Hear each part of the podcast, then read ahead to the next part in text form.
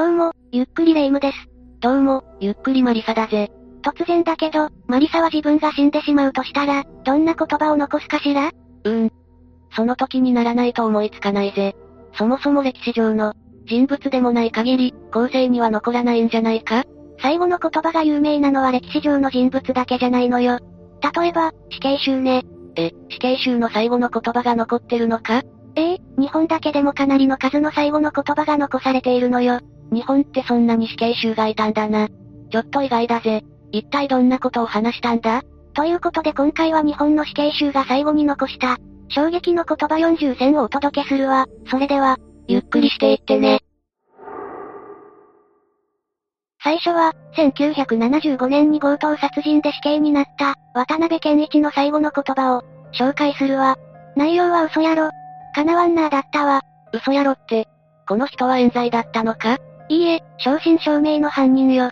渡辺はタクシー運転手だったんだけど、客が車内に忘れた家の鍵を利用し、小野で夫婦二人を殺害したのよ。それで嘘やろも何もないじゃないか。死刑の時間が思ったより早かったことに対する反応って話もあるわね。次は、1983年に隣人一家を殺害して死刑になった、大石国勝の最後の言葉を、紹介するわ。内容はクソ、俺のホースバンドを盗みやがったのは誰だ、ね。ホースバンド？文字通り、ホースを止める金具よ。大石はなくしたホースバンドを、隣人の少年が盗んだと思い込んだのよ。そして包丁を持って林家を襲撃、一家全員を殺害したわ。わ、わけがわからないぜ。なんでも、大石には精神科の通院歴があったそうね。死の直前まで、ホースバンドのことを話していたようだから、執着があったんだと思うわ。それで殺されてしまった隣人はたまったもんじゃないぜ。次は、2000年にスナックの女性経営者を殺害して死刑になった、加納慶樹の、最後の言葉を紹介するわ。内容は死を待ち続ける生活に疲れましたね。死を待ち続けるってどういうことだ？加納は前科がたくさんあって、1983年にも殺人を、犯しているのよ。人生の大半を刑務所で過ごしていたことになるわ。最悪な人間じゃないか。死にたいなら一人でやってほしいぜ。その通りだわ。最後の言葉は、ようやく死ねることに安堵してのものだったんでしょうね。被害者のことを思うとやりきれないぜ。まったくよね。次は、2002年に女子短大生を殺害した服部淳也の最後の言葉を、紹介するわ。内容は執行だけはされたくない。生きて償いたい。死ぬわけにはいかないのです。何が何でも死刑を廃止してくださいだったわ。随分と身勝手な言葉だな。服部は女子短大生を拉致して強姦した末に、生きたまま火をつけて、殺しているわ。少年院にいた経歴もあり、覚醒剤も使用していた。根っからの犯罪者なのよ。死刑判決を受けた時は舌打ちしたそうね。ただただ死にたくなかっただけなんだな。それなら犯罪なんてしないで、真面目に生きればよかったんだ。同情の余地がかけらほどもないぜ。次は、1984年に少年を誘拐し考察した津田明の最後の言葉を、紹介するわね。内容は神様のところに行きますね。津田は少年野球チームの指導員だったんだけど、そこに所属していた少年を、殺害したのよ。さらに、殺害後に身代金まで要求していたわ。人を殺しておいて神様にすがるって、どういう神経してるんだ。津田は獄中でキリスト教の洗礼を受けているから、その影響でしょうね。でも、神様にすがる一方で、殺害された少年の遺族に対する謝罪はなかったわ。神がいるとして、津田みたいな奴は絶対に許さないと思うぜ。次は1963年、戦後最大の誘拐事件と呼ばれた吉信ちゃん誘拐殺人事件を犯した、小原保の最後の言葉を紹介するわ。言葉というよりは短歌で、内容は、恐れつつ、思い折りしが、今ここに、終わる命は、隠しずかなるだったわ。どうして短歌なんだ？死刑が確定した後、小原は短歌にハマったのよ。福島誠一という、ペンネームで短歌を読み、昭和万葉集にも掲載されたわ。殺人犯の短歌が本に載るなんて、納得いかないぜ。次は、初の女性死刑囚、小林香の最後の言葉よ。内容は、長い間お世話になりました。思い残すことは何もありませんね。初の女性死刑囚。一体何をしたんだ？小林は1952年からの9年間で、愛人と共謀して夫や、ホテル経営者夫婦、計3人を殺害したのよ。愛人と共謀。ドロドロした感じしかしないぜ。だが、最後の言葉からして反省はしていたようだな。小林は他にも逮捕されたのは事業に失敗したのと同じとも語っていたわ。最後の言葉は控えめに聞こえるけど、やっぱり常識からは逸脱していたようね。事業感覚で犯罪を起こされちゃ、亡くなった人たちもたまったもんじゃないぜ。次は、小林香に続いて二人目の女性死刑囚となった、杉村定めよ。最後の言葉はあの世では被害者の皆さんに会って罪を償いたいと思いますね。最後の言葉はおとなしいが、一体どんなことをしたんだ？杉村は夫と死別後に愛人と暮らしていたんだけど、生活に困っていたのよ。それで、金品を奪うために行商人や隣人、果てには姑まで殺害したわ。手口は決まって、農薬による毒殺だったわ。何人も殺しているあたり、完全な常習犯だったんだな。司法解剖で農薬が発見されて犯行を自供したけど、それがなかったら事件を繰り返していたでしょうね。凶悪犯だな。死刑囚になるだけのことはあるぜ。次は、1963年から翌年にかけて、戦後最悪の連続殺人を犯した西口明の、最後の言葉を紹介するわ。内容は遺骨は別府湾に散骨してください。アーメンね。アーメンって、キリスト教だよな？ええ西口は幼少期からキリスト教徒だったのよ。でも、刑務所に出たり入ったりする悪人でもあったわ。詐欺が10件、窃盗が2件と前科まみれの状態で、2人を殺害しているのよ。戦後最悪の連続殺人っていうのも納得だぜ。こんな悪用、神様が見逃すはずがないぜ。次は、たくま守の最後の言葉を紹介するわ。たくまは池田小事件を起こして児童8人を殺害。止めに入った教師を含めて15人に重傷を負わせたわ。たくまは裁判中にも、被害者遺族に挑発的な言動を繰り返したことで話題になったわね。有名な事件だな。たくまはどんな言葉を残したんだ？ありがとうと僕が言っていた、と伝えてくださいよ。それまでの言動からすると衝撃的な言葉だったわね。ありがとう。誰に向けたんだ？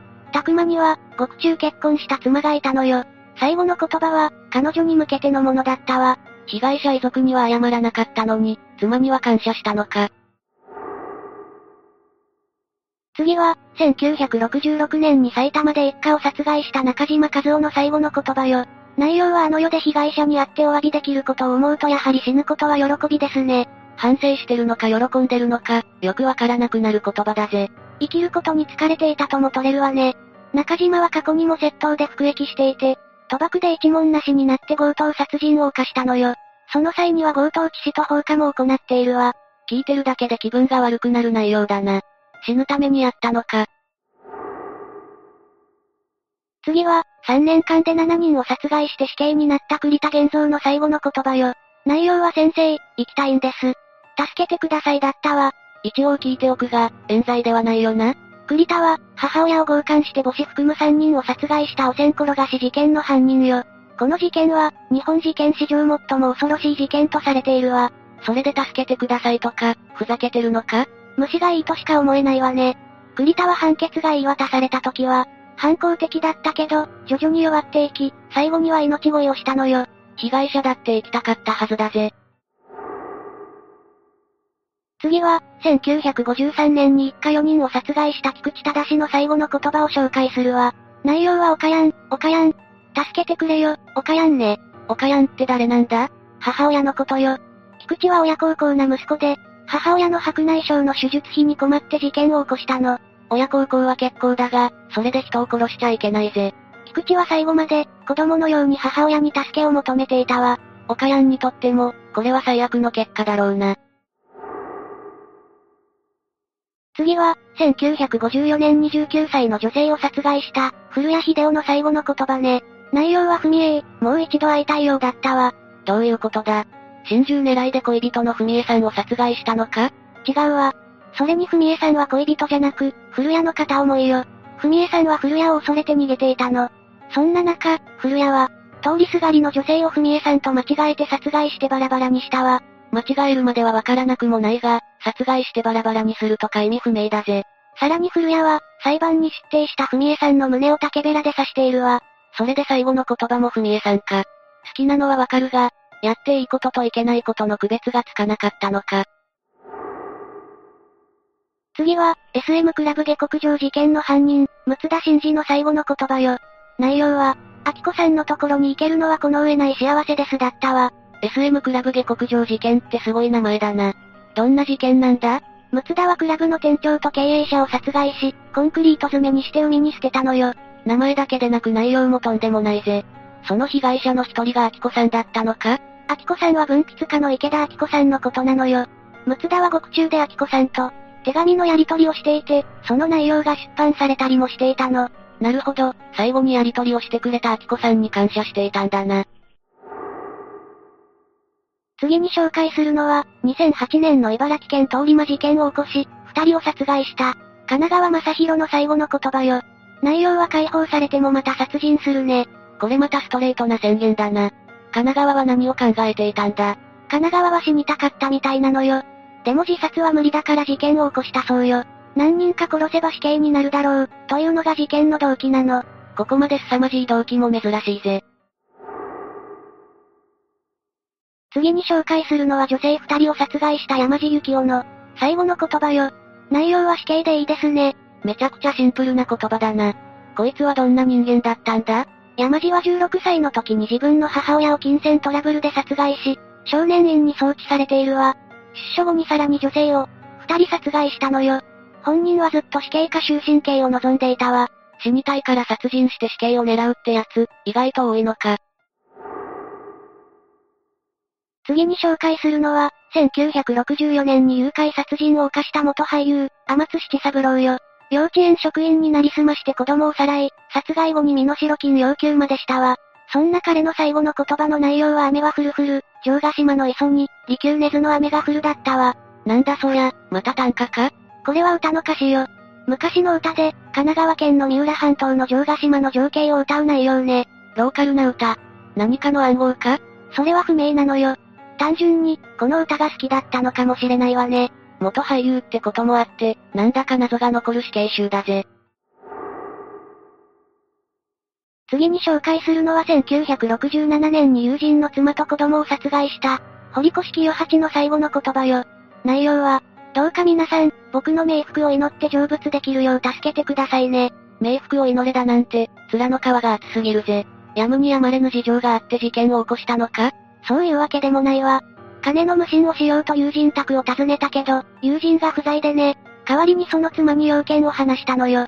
それを断られて衝動的に殺人に及んだわ。同情の余地がかけらほどもないじゃないか。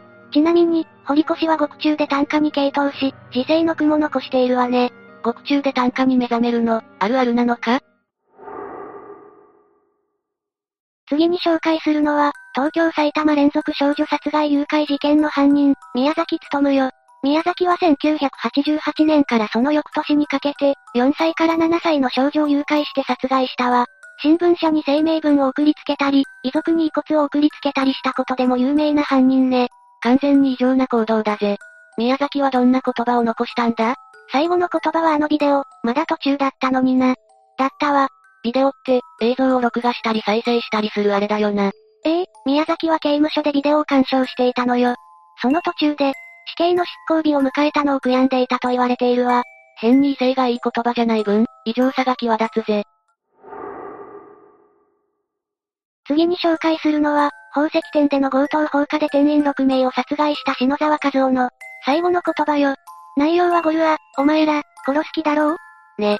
ド直球な悪人って感じがするな。ええ篠沢は犯行前、親のすねをかじりながら借金も抱えていたわ。それで宝石店に盗みに入ったのよ。死刑執行前まで高圧的な態度を続けて、反省することもなかったわ。最後の言葉も、喧嘩の最中としか思えないしな。こんな奴に殺されたんじゃ、亡くなった人たちも浮かばれないぜ。次に紹介するのは1971年、41日の間に女性8人を強姦して殺害した、大久保清の最後の言葉よ。内容はクック、だったわ。大久保はこの事件の前にもわいせつ罪で捕まっている前科者でもあるわね。それで最後に含み笑いとは、根っからの極悪人だな。悪人なのは間違いないけど、含み笑いじゃないわ。死刑執行の迎えが来た時、大久保は失禁しているのよ。最後の言葉はうろたえた末に漏れた声だったわ。散々人を殺しておいて、自分が死ぬ時はそれかよ。次に紹介するのは、兄と共謀して強盗殺人を犯した秋山義光の最後の言葉よ。内容は私は77歳ですよ。それでもあなた方は執行するんですか？ね。高齢者なんだから死刑執行をやめろってことか？どちらかというと、今更死刑執行するのか？という意味ね。秋山が事件を起こしてから死刑執行までに、41年の歳月が流れているのよ。時間が経ちすぎて、死刑になるって思えなかったわけだな。次に紹介するのは、熊谷男女4人殺傷事件を起こし、二人を殺害した尾形秀則の最後の言葉よ。内容は私は反省の心を捨て、被害者のことを考えるのをやめましただったわ。潔いくらいの開き直りだな。具体的にどんな事件だったんだ？尾形は妻子がいるにもかかわらず未成年と関係を持ち、その少女に言われるがままに、犯行を行ったわ。死刑執行時に休憩を出した関係者と法務大臣が立ち会うべきと主張し、実際に法務大臣が執行現場に立ち会ったのも異例のことね。殺人犯の言葉で法務大臣まで動くのか。なんか腹が立つぜ。次に紹介するのは、1905年から10年の間に、10人以上の女性を強姦して殺害した大米優雲の最後の言葉よ。内容は、くたばっちまえば、どうせ何も見えねえで、執行時の目隠しを、拒んだことで有名ね。衝撃だけど、大米は僧侶でもあったのよ。僧侶なのに人殺しか。そういうのは創作の中だけにしてほしいぜ。むしろ大米は僧侶であることを利用していて、ターゲットは2層だったのよ。殺害人数も最低で10人以上という話で、実際の数は分かっていないわ。大米は最後まで尊大な態度を貫き、タバコまで要求したのよ。僧侶にも色々いるけど、トップクラスの悪人だぜ。次に紹介するのは、2007年に闇サイト事件を起こした神田司の最後の言葉よ。内容はこうなることは分かっていました。被害者のお母さん、おばさん、付き合っていた彼、友人、会社の同僚に対して、命をもって償いますだったわ。お、珍しく罪を反省してるじゃないか。だが、闇サイトというのが気になるぜ。神田は闇サイトで集まった共犯者と共に見ず知らずの女性を襲い、金品を奪って殺害したのよ。共犯者の二人も無期懲役と死刑を宣告されているわ。最後の言葉も嘘ではなく、神田は罪と向き合っていたそうね。できれば罪を犯す前に気づいてほしいが、これまでの死刑囚よりはマシだな。次に紹介するのは、1959年に強盗殺人事件を起こした千葉悟の最後の言葉ね。内容は犯罪なき世の中が打ち立てられますように。アーメンよ。犯罪なき世の中を死刑囚が願うのか。反省しての言葉だろうけど、矛盾してるわね。それに千葉は、中学卒業後からほとんどの時間を刑務所で暮らしていた人物なのよ。何を思ったのか、獄中では俳句を読むようにもなっていたわ。死刑を宣告されて、何かが変わったのか。次に紹介するのは、1967年に殺人を犯して死刑になった、佐藤虎美の最後の言葉よ。内容はやられてたまるかね。なんだそりゃ、よくそんなことが言えたもんだぜ。冤罪じゃないよな。佐藤は女子高生を強姦の末に考察して、死体を遺棄してるわ。前科もあったし、正真正銘の悪人なのよ。佐藤は最後まで死刑を、受け入れず、100kg 以上ある巨体で抵抗したわ。そんなでかいんじゃ、押さえつけるのも大変だぜ。次は、バーメッカ殺人事件の犯人、正田明の最後の言葉を紹介するわ。バーメッカ事件って、名前から何も想像できないんだが。バーメッカは現場になった東京新橋のお店なのよ。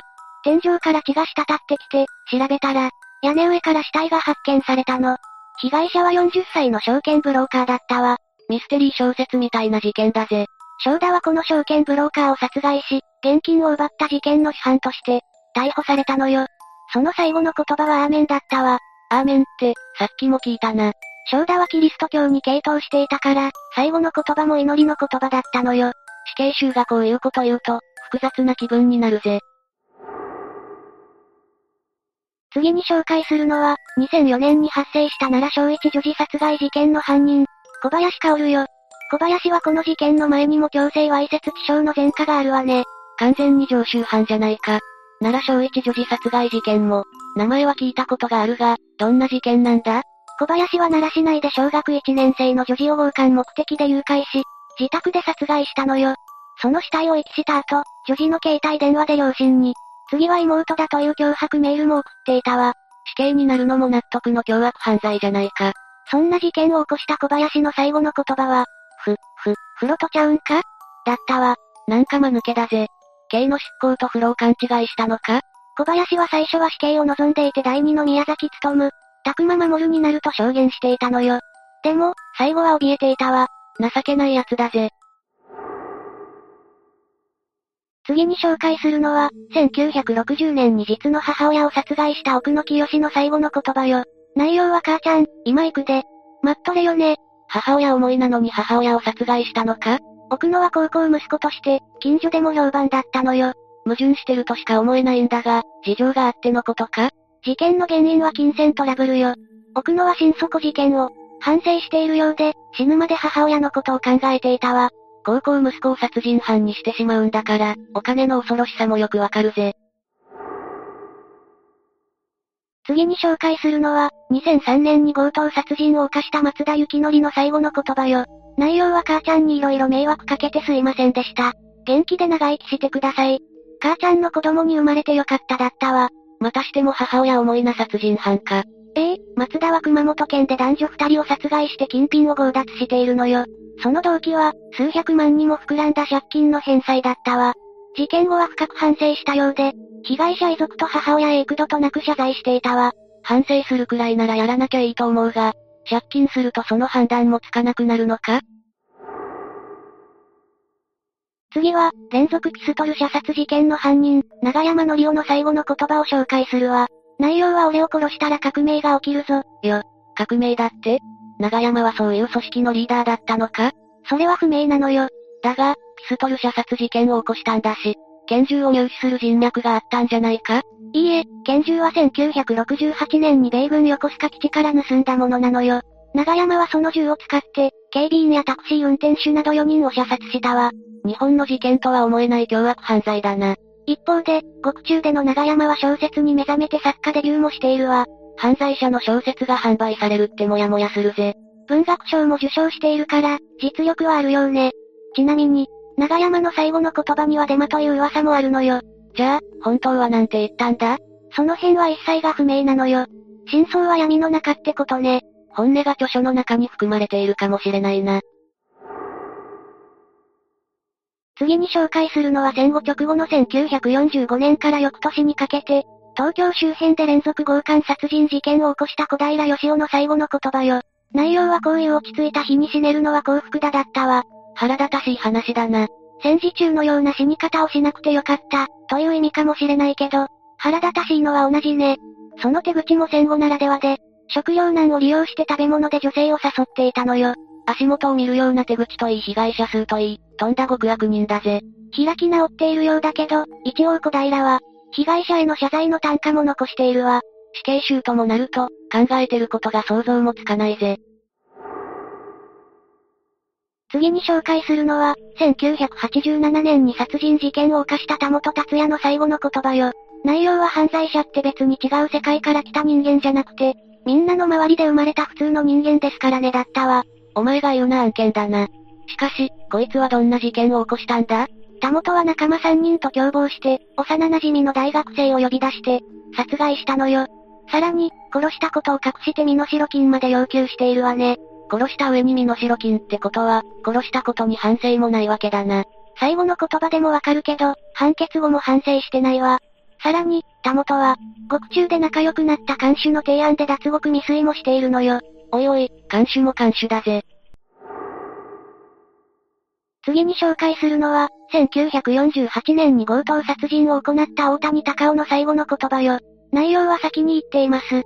極楽では私が先輩ですからねね。意味がわからないぜ。大谷は神戸市の司会の家に強盗に入った上に、駆けつけた警官から拳銃を奪って射殺しているわ。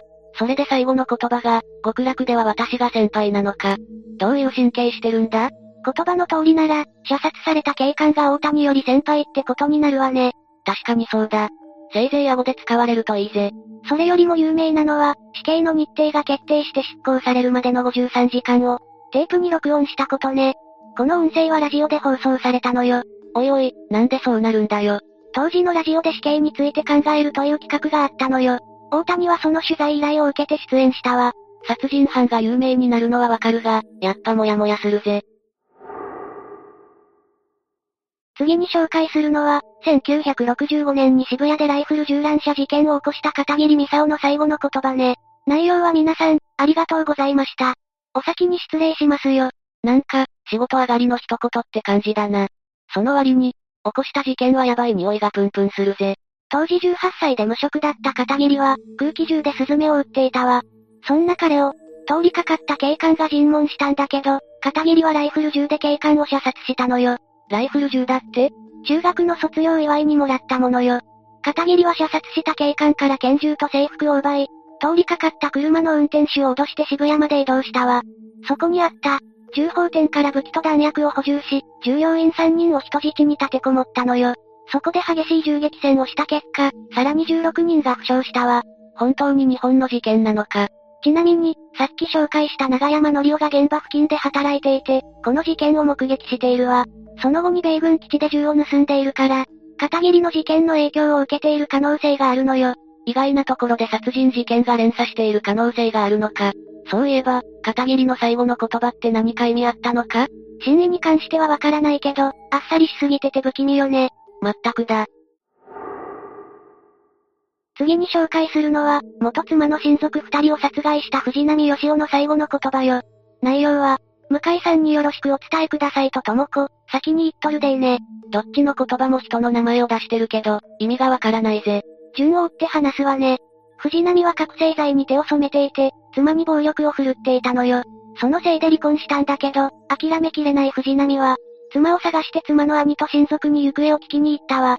DV 夫のお手本みたいなことしてるな。でも、妻の兄も親族も居場所を答えなかったため、藤波は二人を殺害したのよ。じゃあ、智子っていうのは妻の名前なのか？智子は藤波と獄中結婚した、宮崎智子という死刑囚で、妻とは別人よ。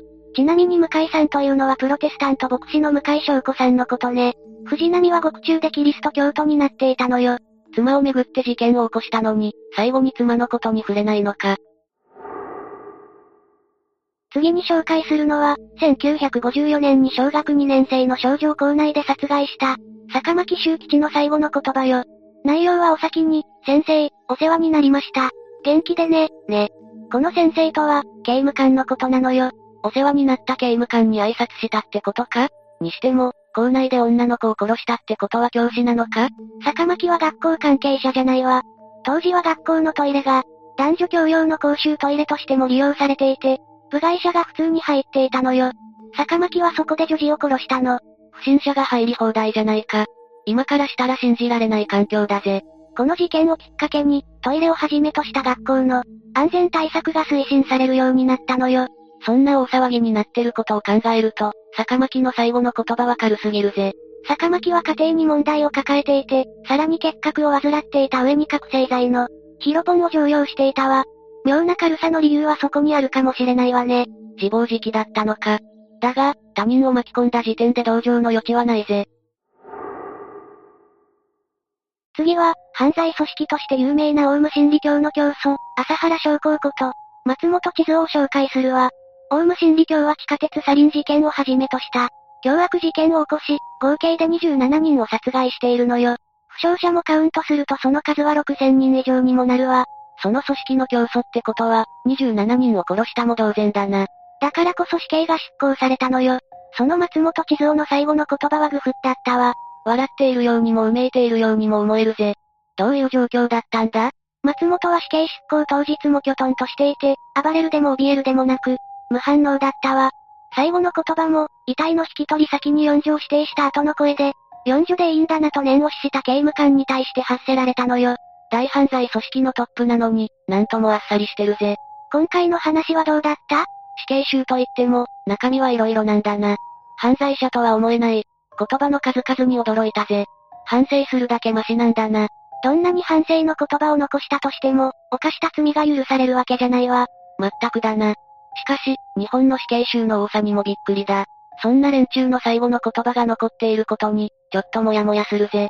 そうね、人を殺しておいて目立ちもするわけだから、納得いかないのもわかるわね。目立ちたいなら地道に頑張るのが一番だと思うわ。その通りだな。マリサも最後の言葉を残さなくていいように、正しく生きるのよ。なんで犯人側なんだよ。というわけで今回は日本の死刑囚が最後に残した衝撃の言葉40選を紹介したわ。